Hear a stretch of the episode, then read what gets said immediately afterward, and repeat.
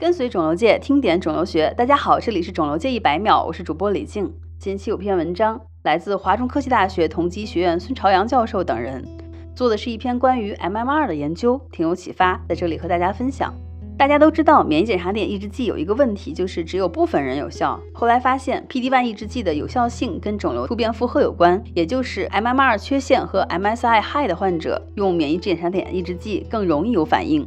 但不幸的是，大约只有百分之三十的子宫内膜癌和百分之二十的结直肠或者是胃癌是存在 MMR 缺陷。它在其他肿瘤的类型中，MMR 只有不足百分之五的突变。孙朝阳教授等人的研究反其道行之。把无缺陷、功能正常的 MMR 转变为 MMR 功能异常，不就可以提升免疫治疗的有效率了吗？他们就对小鼠卵巢癌模型的上皮细胞使用了一种叫做 BRT4 抑制剂的药物，结果阻断了 MMR 基因的表达，人为导致了 MMR 缺陷，增强了肿瘤的免疫原性。这时候呢，再用 PDR1 治疗，敏感性的确得到了提升。这种先自废武功的方法的确是个创新，但抑制 MMR 可能有利有弊，能否有临床意义，还需要等待后续的临床研究佐证。最后，让我们来解释一下，到底什么是 BRT4。单看 BRT4 的中文译名是含秀结构域四，估计啊您也听的是一头雾水，但它其实还有一个外号，叫做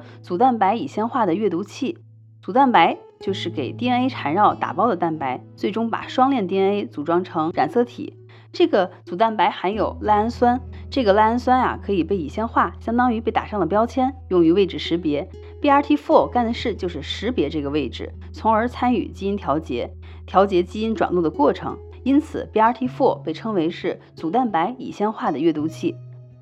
BRT4 抑制剂药物已被用于血液肿瘤、脑胶质瘤的前沿治疗中，虽然有一定的疗效，但也暴露出耐药和靶点特异性不高的短板。本期一百秒就到这里了，我是李静，感谢您的收听，我们下期见。